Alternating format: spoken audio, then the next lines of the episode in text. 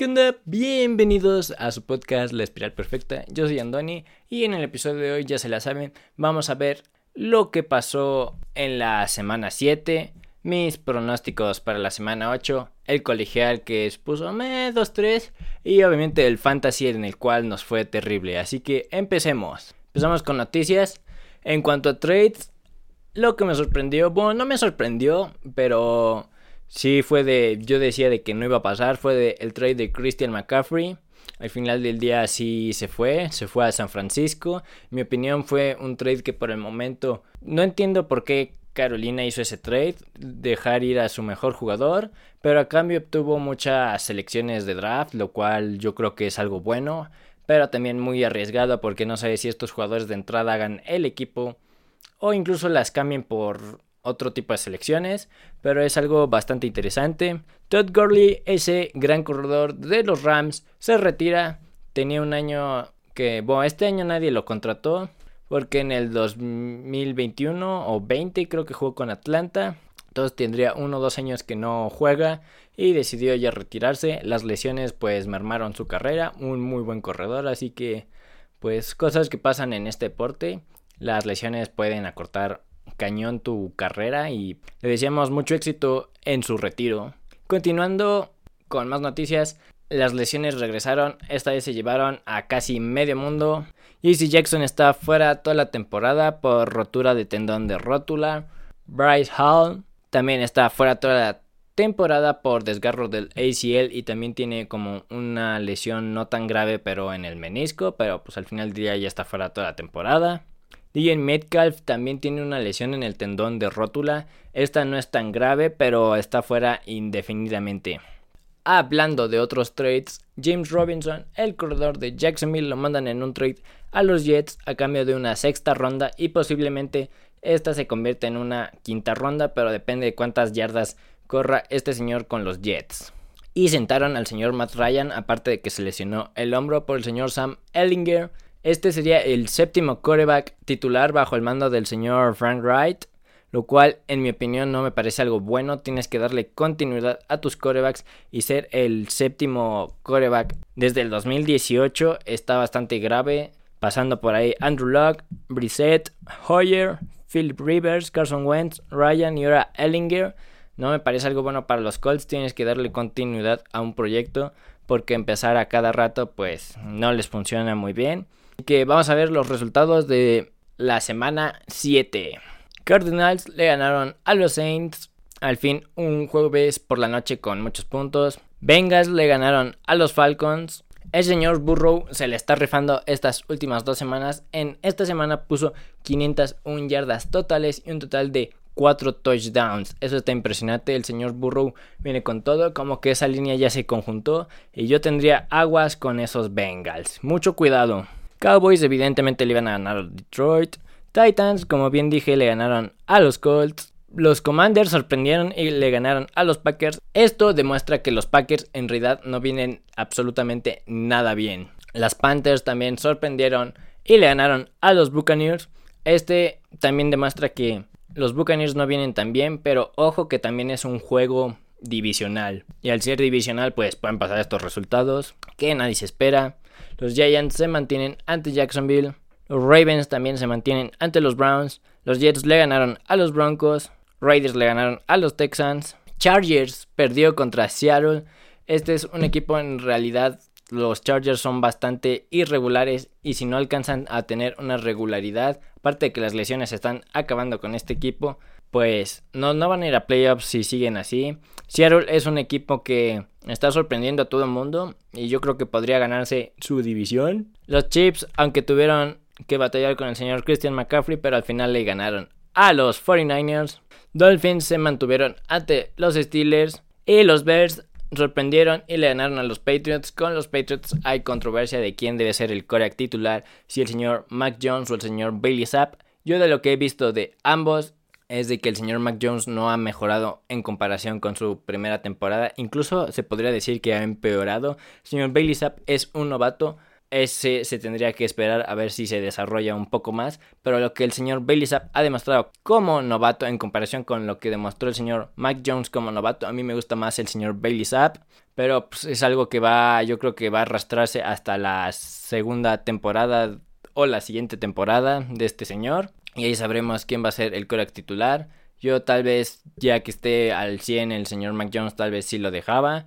Este juego en realidad lo debió haber empezado el señor Bailey Zapp y no el señor Mac Jones. Pero sí, ahí hay controversia y pues se tienen que echar las pilas los dos para ver quién quiere pues tener este trabajo.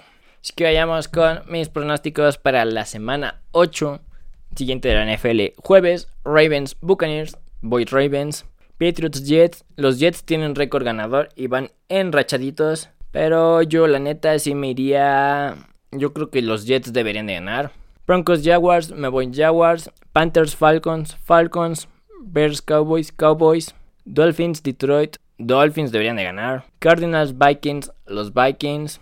Raiders Saints, me voy Raiders. Steelers Eagles, obviamente Eagles. Titans Texans, ojo que este es un juego divisional, pero los Titans deberían de ganar. Commanders Colts y yo creo que igual y los Commanders podrían ganar. El que va a ser titular es el señor Heineken porque pues Wentz está fuera pues, ya casi toda la temporada. Pero ese va a ser un juego interesante. 49ers Rams, los 49ers porque los han dominado bastante a los Rams estos últimos creo que 10 enfrentamientos entre ellos, algo así, 7, 6, no me sé muy bien el número, pero los 49ers los han mantenido bien aplacaditos a los Rams. Giants Seattle, este va a ser un juegazo, pero yo me voy, yo creo que los Giants deberían de ganar. Packers Bills, los Bills deberían de ganar. Y yo creo que van a ganar feo. Y el lunes por la noche tenemos a un Bengals Browns. Los Bengals deberían de ganar. Bien, continuamos con lo que pasó en el colegial. En específico con la semana 8 del colegial. Clemson, el número 5, le ganó a Syracuse, el número 14. 27 a 21. Voy a pedir ayuda al perro traductor para que me diga a quién sentaron, porque la neta es de que sí les tienen unos nombres bien raros, apellidos bien raros, de origen hawaiano, yo me supondría. Pero pues que nos ayude el perro traductor. De J. Galilei. Y metieron al señor Keith Klubnik, que ayudó a remontar y seguir con el invicto, pero en realidad quien se puso el equipo en hombros fue el corredor. Alabama, el número 6, aplastó a Mississippi State, el número 24, 30 a 6. LSU le quita el invicto a Ole Miss, que era el número 7. LSU no estaba ni siquiera rankeado. 45 a 20. TCU, el número 8, le gana a Kansas State, el número 17.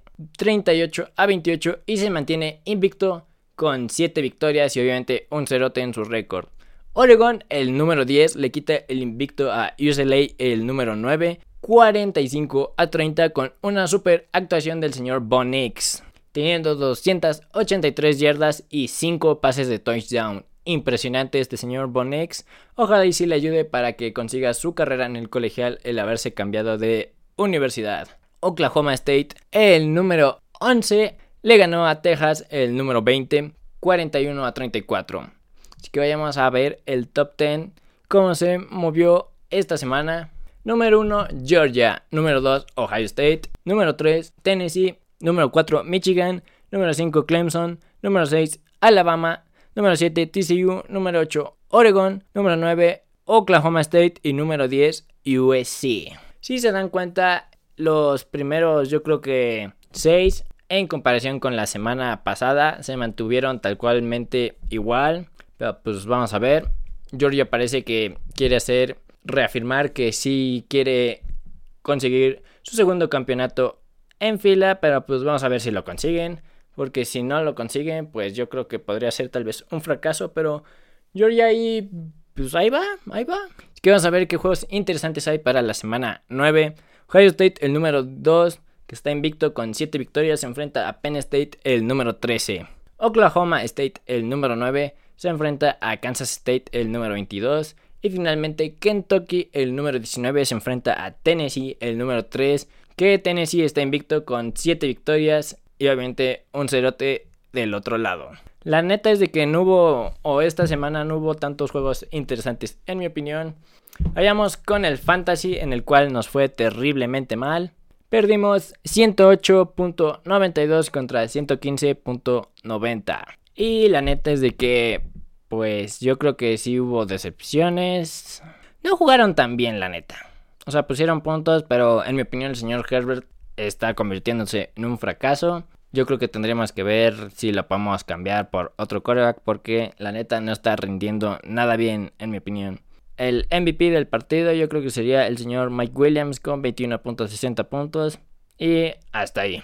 Decepciones del partido, pues yo creo que la defensa de los Pats con sus 5 puntos, yo pensé que iban a ser más de 10. Y el señor Mike Gesicki con sus 5.70 puntos. ¿Quién no debía haber sido bancanas? El señor Justin Tucker con sus 13 puntos. Y para la semana número 8, vamos contra el señor Water in my bag, el señor Kenneth.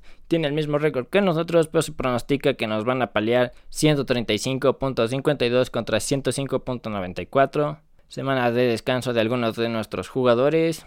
Y pues no, no hay mucho que decir sobre esa semana 8. Ojalá ganemos. No creo que lo hagamos. Y hicimos o vamos a hacer dos waivers a ver si los conseguimos. Tratando de obtener al señor Tyler Boyd y al señor Pat Fremont. Y pues vamos a ver si los conseguimos. Si no los conseguimos, pues no creo que pase nada. Dudo que en esta temporada vayamos a playoffs. Así que pues gajes del oficio del fantasy. Porque en general de la división ya no somos el número uno, somos el número 2. Y en general ya somos el número 6. Así que pues está medio complicado que si vayamos a playoffs, la verdad. Así que vamos a ver los jugadores que más puntos metieron esta semana en el fantasy. Obviamente empezamos con el quarterback, teniendo a Joe Burrow con 39.24. Número 2, Daniel Jones con 28.78. Y número 3, el señor Mahomes, Patrick Mahomes con 26.92. En la posición de corredor, el número 1, el señor Eckler 36.70 puntos. Número 2, Josh Jacobs con 36.50. Número 3, Kenneth Walker con 28.80. Vamos con los wide receivers. Jamar Chase con 33 puntos exactos. Tyler Boyd con 29.50. Y Hartman con 28 puntos exactos. En la posición del tight que ese fin de semana fue como el Día Internacional del tight algo así medio raro. Señor George Kittle con 21.80. Johnson con 20.20. El señor Kells con 15.80. En cuanto a los pateadores, tenemos más de 3. Número 1, Santos con 17. Número 2, Meyers con 15. Y en tercer lugar, empatados con 13, el señor Bullock, Gold y el señor Tucker. Y finalmente finalizamos ahora sí con las defensas. La número 1, la de los vaqueros con 22 puntotes. Titans con 19 puntotes. Y finalmente Cardinals con 17 puntotes. Esto ha sido todo de mi parte, ya se lo saben. Suscríbanse, activen las campanitas, dejen su me gusta, comportan el video con quien sea, pero con que les guste el fútbol americano.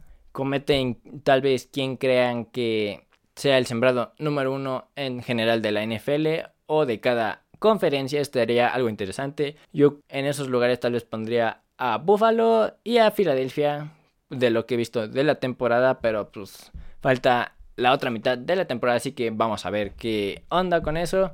Y pues síganme en todas mis redes sociales como arroba y hasta el próximo episodio aquí en la Espiral Perfecta.